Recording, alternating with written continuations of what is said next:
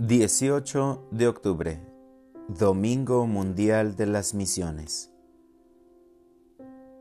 Lectura del Santo Evangelio según San Mateo. En aquel tiempo se reunieron los fariseos para ver la manera de hacer caer a Jesús con preguntas insidiosas en algo de que pudieran acusarlo. Le enviaron pues a algunos de sus secuaces, junto con algunos del partido de Herodes, para que le dijeran, Maestro, sabemos que eres sincero y enseñas con verdad el camino de Dios, y que nada te arredra, porque no buscas el favor de nadie. Dinos pues qué piensas. ¿Es lícito o no pagar el tributo al César?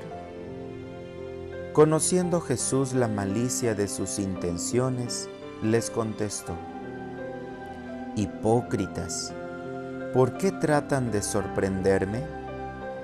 Enséñenme la moneda del tributo. Ellos le presentaron una moneda. Jesús les preguntó, ¿de quién es esta imagen y esta inscripción? Le respondieron, del César. Y Jesús concluyó, Den pues al César lo que es del César, y a Dios lo que es de Dios. Palabra del Señor. Oración de la mañana. Solo tú me llenas, Señor.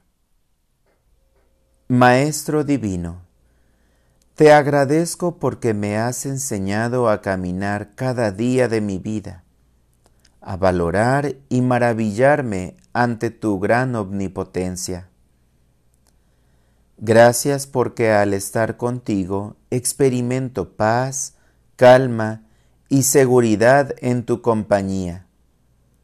Solo tú llenas de amor mi corazón hasta los bordes. Jesús mío, te veo lleno de esperanza.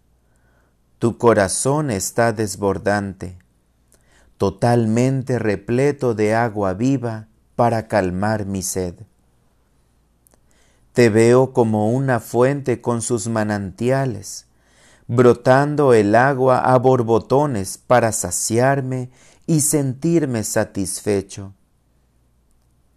te veo lleno de fortaleza con los primeros rayos del sol y el viento perfumado por el aroma de maravillosas flores llenando tus pulmones.